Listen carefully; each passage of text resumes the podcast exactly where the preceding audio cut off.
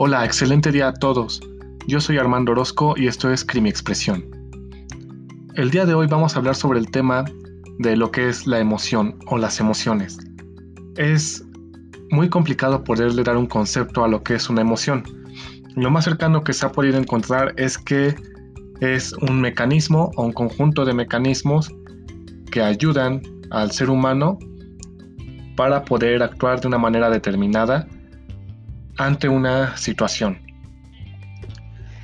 Ah, es una forma de tratar de comprender cómo funcionan muy por encima porque de hecho eh, por dentro en el cuerpo y en el cerebro se generan muchos cambios al momento de detonarse una emoción desde el punto en el que tú recibes la información de un contexto un detonante, hasta el sentido en el que tú em, sientes esa emoción, la expresas, todo lo que se va eh, modificando en el cuerpo, desde la cara, en expresión facial, hasta en tonos de voz, posturas que se van modificando, eh, son gracias a una emoción determinada.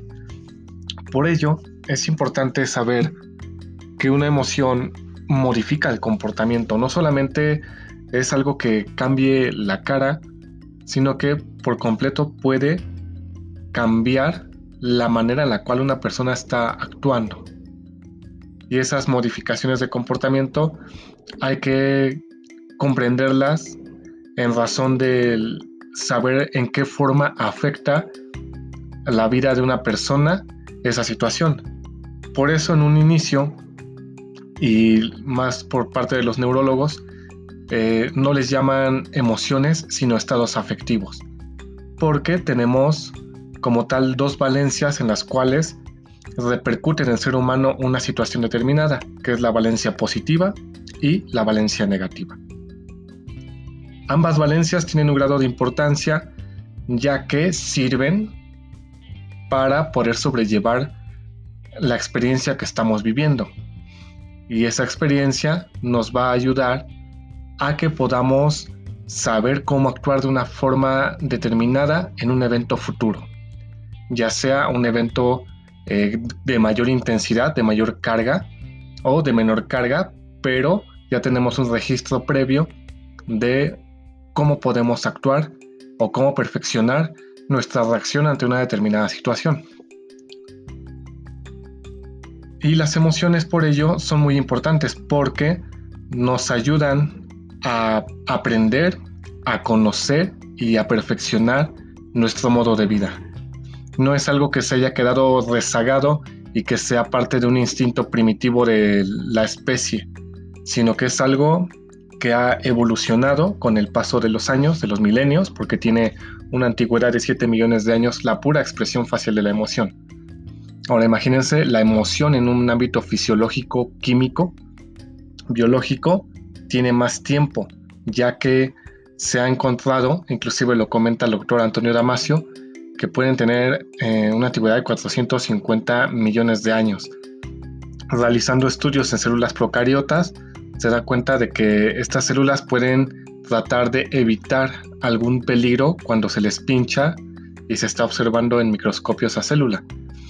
Se puede ver también en ejemplos como la medusa, que no tienen un cerebro, pero que tienen la capacidad de atacar, de defenderse ante una determinada situación de preservación de la vida. Entonces las emociones tienen una carga no solamente de supervivencia animal, sino que también han evolucionado para el ser humano en una situación eh, psicosocial.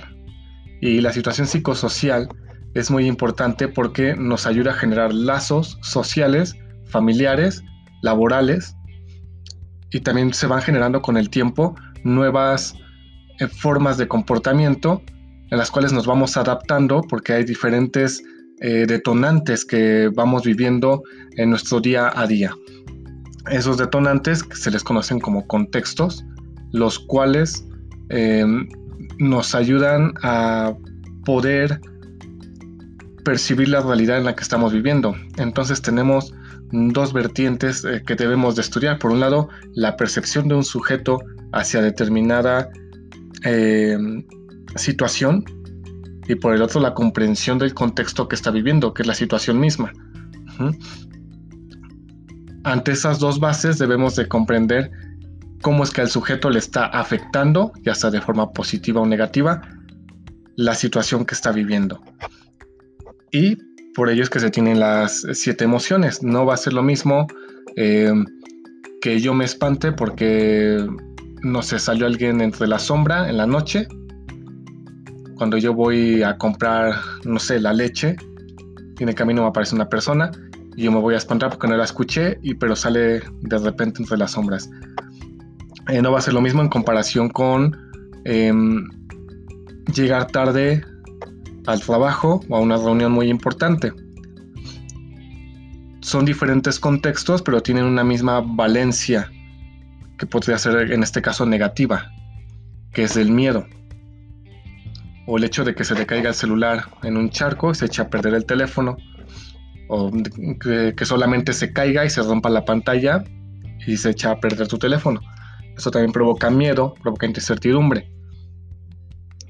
Entonces es importante tener en cuenta que las emociones nos ayudan, por un lado, sí, como un mecanismo de supervivencia, por el otro, un mecanismo de lazos sociales y por último, una forma en la que nosotros vamos eh, comprendiendo nuestra realidad y vamos separando el cómo nos afectan determinadas personas, ideas, circunstancias. Cuando estamos hablando ya de una em, investigación o análisis para entrevista eh, o interrogatorio, es importante saber que las emociones van ligadas a la memoria. Si estamos hablando de que las experiencias se van guardando cuando se detona una emoción, esta emoción es la parte de la base del recuerdo. Porque por un lado tenemos el contexto, que es por ejemplo, hoy salí a la tienda y una persona estaba a punto de atropellarme en una motocicleta. El contexto es que estaban eh, caminando por la calle, y va todo tranquilo hasta que pasa esta persona muy cerca de mí casi me atropella y eso me detona una emoción. Lo que le da un significado fuerte a lo que estoy recordando. Por un lado está la memoria, la memoria episódica, por otro lado está la memoria ante esta situación que me detona una emoción y por ende, por el grado de peligrosidad en la cual se está desempeñando esa emoción, eh, va teniendo cada vez más fuerza el recuerdo. Entonces, cuando tienes ese recuerdo, vas teniendo eh, pensamientos, sentimientos hacia la situación, hacia la persona, hacia el hecho de que estaban por las, este, sí, por lastimarte. Y vas teniendo más detalles sobre el recuerdo que experimentaste. Por ello es importante el hecho de trabajar de una forma adecuada las emociones durante una entrevista de investigación ya que se puede estar evaluando las emociones durante la entrevista y es de gran utilidad porque tenemos un canal de comunicación fuerte y fiable que no, no necesita eh, más que estarse observando e interpretando qué es lo que se detona.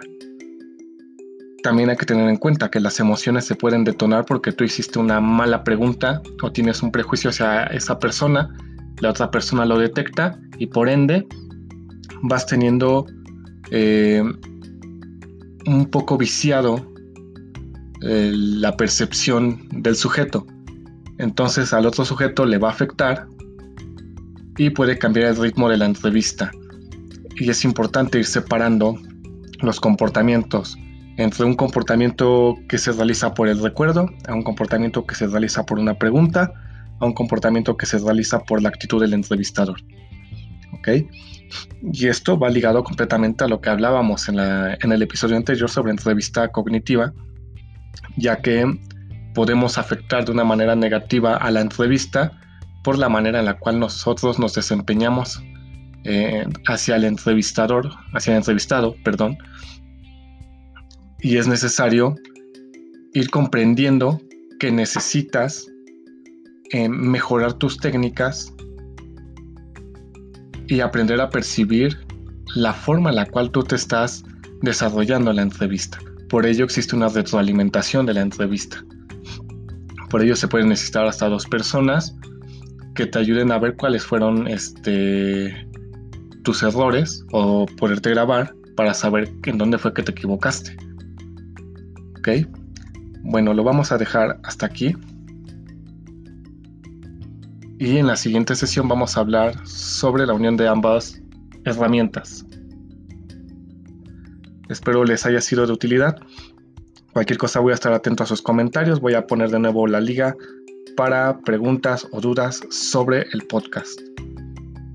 Muchas gracias.